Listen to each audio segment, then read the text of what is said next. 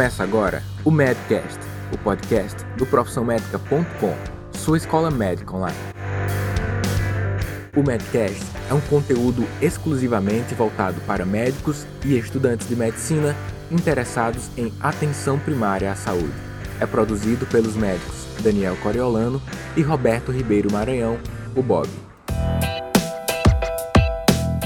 Olá, amigos do Medcast, Bob aqui com vocês novamente. E para finalizar nossa, nossa rodada de entrevistas, que teve como mote inicial o Fórum sobre a Epidemia de Chikungunya, organizado pelo Conselho Regional de Medicina do Ceará.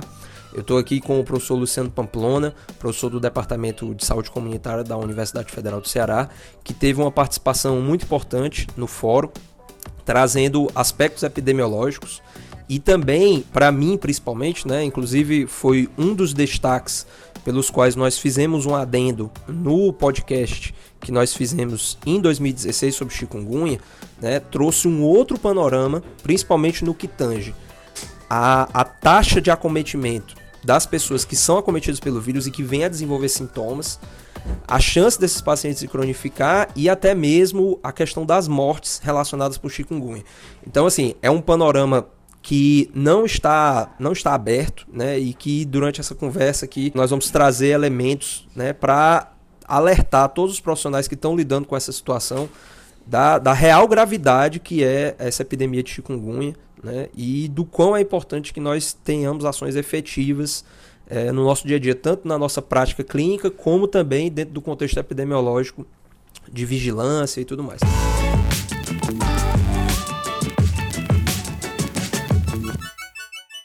Sou Luciano Pamplona, sou epidemiologista e professor realmente aqui do Departamento de Saúde Comunitária.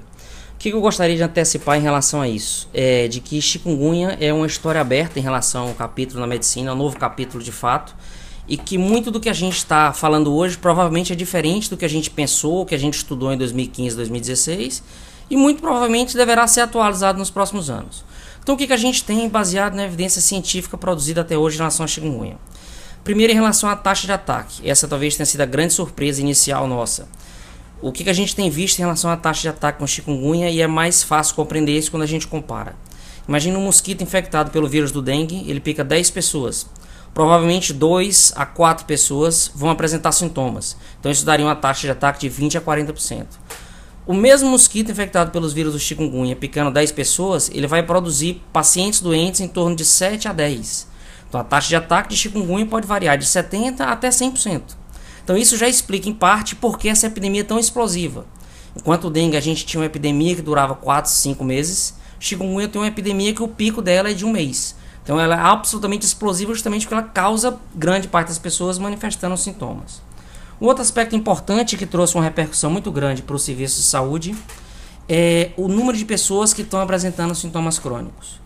Há vários trabalhos na literatura mostrando isso, com taxas diferentes. Importante perceber que essa diferença se deve à metodologia diferente dos artigos trabalhados, a populações com características diferentes, critérios de inclusão nos estudos como idade.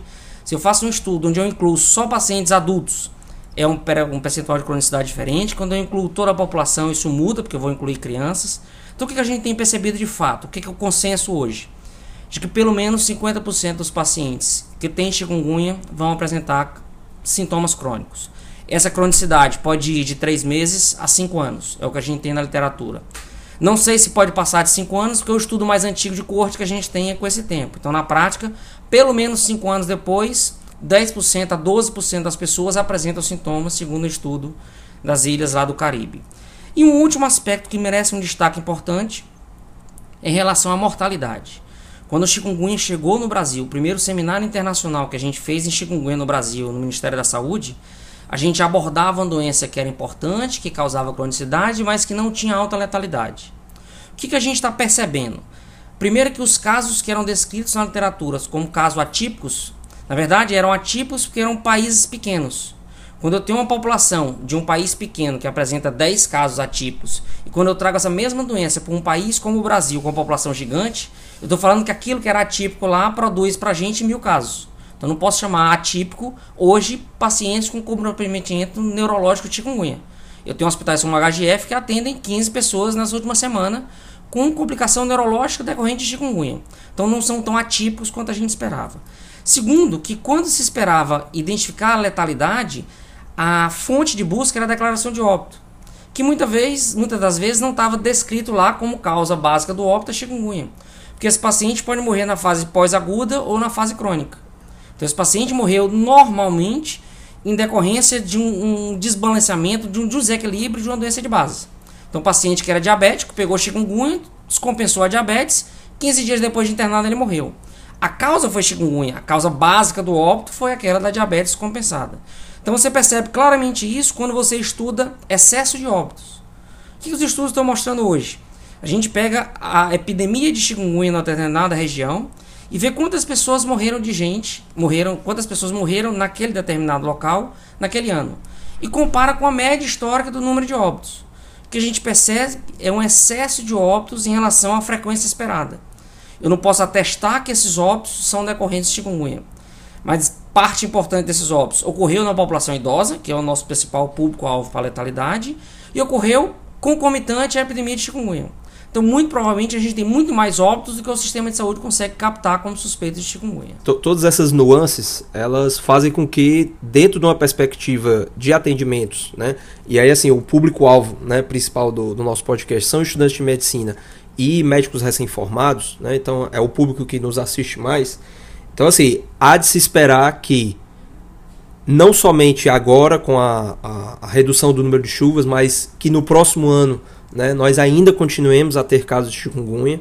Afinal de contas, a tendência né, dentro dessa taxa de ataque é que praticamente toda a população seja acometida, se não houver realmente alguma forma de controle, né, visando realmente a, de, de reduzir a transmissão e principalmente de termos que dar conta, uma realidade atual já, né, de pacientes que vão se manter crônicos, que vão é, evoluir com a, a, a, cronificação desses sintomas. Né.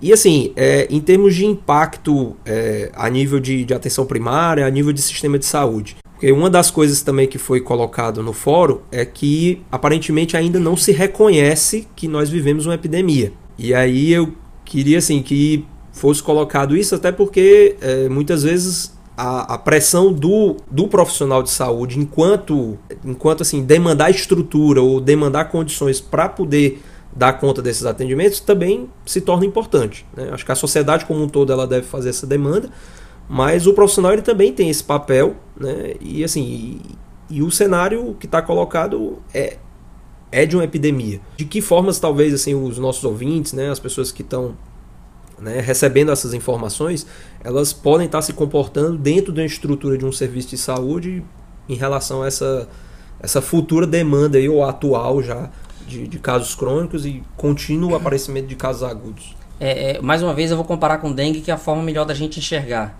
Dengue nós tínhamos uma epidemia historicamente marcada, que começava em torno de janeiro fevereiro e até abril, maio. Segundo semestre você não falava em dengue. O que a gente vai perceber no segundo semestre de 2017 é que, de fato, o número de casos agudos de chikungunya vão diminuir muito, como já começou a diminuir, por exemplo, em Fortaleza, mas as unidades vão continuar demandando atendimento aos pacientes na fase pós-aguda e crônica. Porque os pacientes voltam à unidade de saúde. Então é possível que a gente chegue à epidemia de 2018 ou cenário de 2018, que ninguém tem como garantir se vai ter epidemia, ainda com um grande número de atendimentos desses pacientes que voltam às unidades de saúde com a queixa principal de dor articular ou de poliartralgia, ou obviamente aqueles pacientes que complicaram por algum aspecto. Então é uma epidemia que vai trazer um caráter diferenciado em relação ao atendimento das unidades de saúde.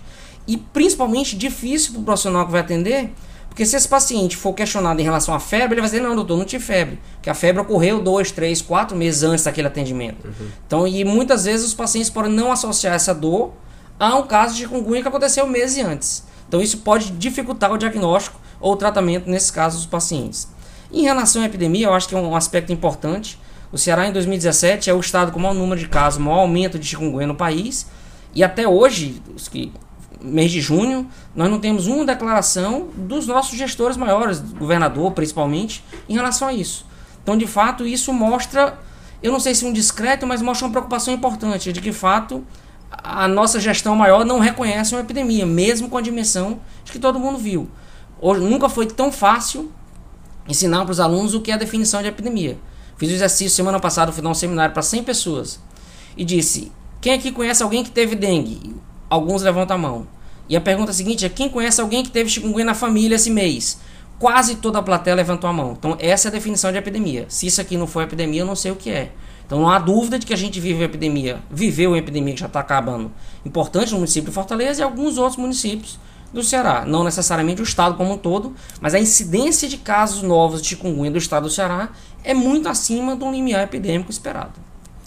E assim, é, por exemplo, para o próximo ano, né, pegando por exemplo o Ceará, que tem uma quantidade de casos né, de destaque no Nordeste, né, o maior em termos de, em termos de notificação.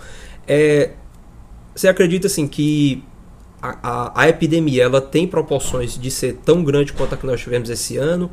Ou talvez partindo desse pressuposto que 50% até 100% da população, né, dependendo do, do, da região em que você analisar, é, vai ter sintoma assim, a minha pergunta é: será que todo mundo realmente teve chikungunya ou a gente ainda tem uma margem populacional aí muito grande para ter uma nova epidemia tão grande quanto a que nós tivemos esse ano? É, a, gente, a forma melhor de responder isso é se basear no que ocorreu nos outros estados. Então, o que a gente tem percebido é que a doença, primeiro, ela apresenta ondas. Numa reunião com os epidemiologistas de Fortaleza há uma semana, a expectativa deles é que essa epidemia tenha acometido em torno de 10 a 15% da população de Fortaleza. Então, a gente ainda teria uma massa de susceptíveis razoável para epidemias. E nos outros estados, o que a gente percebeu é que a epidemia de chikungunya ela se apresenta em ondas. Quanto tempo vou demorar entre uma onda e outra vai variar. Porque o que a gente percebe hoje é que parece haver uma competição desses vírus em relação ao mosquito, que é o mesmo. Então há uma impressão, por exemplo, que Fortaleza teve a epidemia esse ano, enquanto a maior parte dos estados teve em 2016, porque em 2016 nós tivemos uma epidemia importante de dengue aqui. Então uma competição pelo vetor. Então, como tem o recrudescimento do dengue 2 já agora em grande parte do Nordeste, no Ceará ainda não, se nós tivermos um retorno do dengue 2, é provável que a gente não viva uma epidemia de chikungunya e ela diminua. Mas quando ela vai ocorrer, isso depende realmente de alguns fatores que a gente não tem como mensurar. Mas dentro de um contexto nacional, no Brasil, é inegável que para o próximo ano, certamente, ou talvez até para os próximos anos, nós vamos ter casos de epidemia com, com números volumosos em outros estados. É, não há dúvida que essas doenças, dengue, chikungunya e zika, vieram para ficar, até porque o único vetor que transmite as três, a gente não tem um controle efetivo. Então, na prática, a gente está falando de pelo menos três doenças que vieram e não vão ser extintas no nosso meio por um longo período ou até que a gente tenha uma vacina razoável para elas. Entendi. Por último, eu queria só finalizar assim, com um pequeno adendo que na, lá no fórum também foi colocada a questão das sorologias, né? E que, na verdade, é, existe um, um uma, uma, uma, uma, não especificidade das sorologias quando você lida com, com esses diversos vírus mesmo o vírus da chikungunya não sendo exatamente da mesma família do, do vírus da dengue. Né? Isso também é, dificulta essa questão de você prever a susceptibilidade da população. Quer dizer, eu, eu não tive sintoma, você é, teve, né? Além de, de, de epidemiologista estar estudando o caso, tem a, a experiência prática de estar vivenciando essa questão dos sintomas.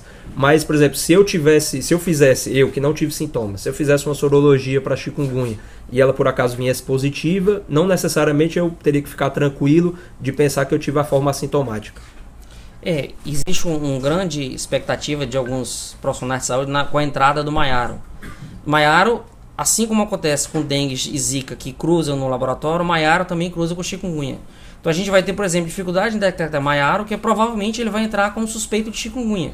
Os sintomas são sugestivos de ambos e o laboratório confunde. Então, dengue, chikungunya e zika, a confusão maior é entre dengue e zika. De fato, chikungunya não cruza tanto com essas duas no laboratório. Uhum. Mas a gente precisa, a, a, prova real seria a prova de, de isolamento viral ou PCR, que não é feito na maior parte dos pacientes, até porque não há indicação para isso. A sorologia nesse momento seria suficiente em momentos de epidemia, nem a sorologia é necessária. A gente pode confirmar como clínico epidemiológico, porque a característica, apesar de confundir um pouco, ela é muito. Se eu conseguir fazer uma boa anamnese com o paciente e ouvir a história clínica do paciente, é possível diferenciar dengue, chikungunya zika sem nenhuma dúvida.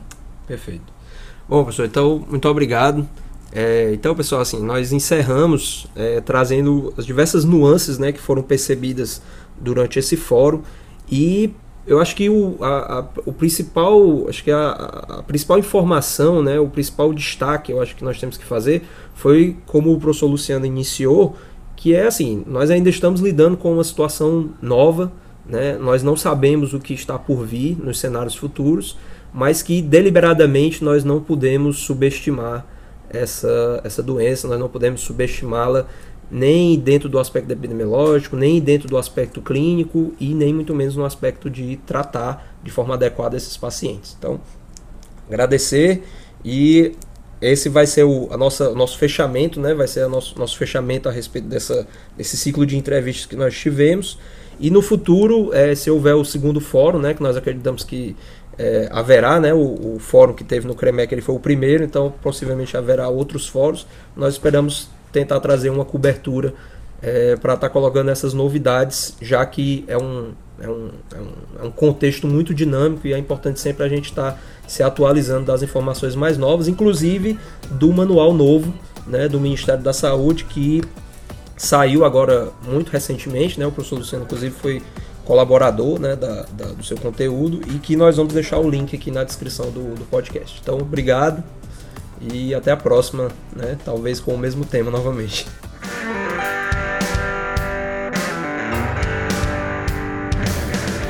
Você ouviu mais um episódio do Medcast, um oferecimento profissionalmedica.com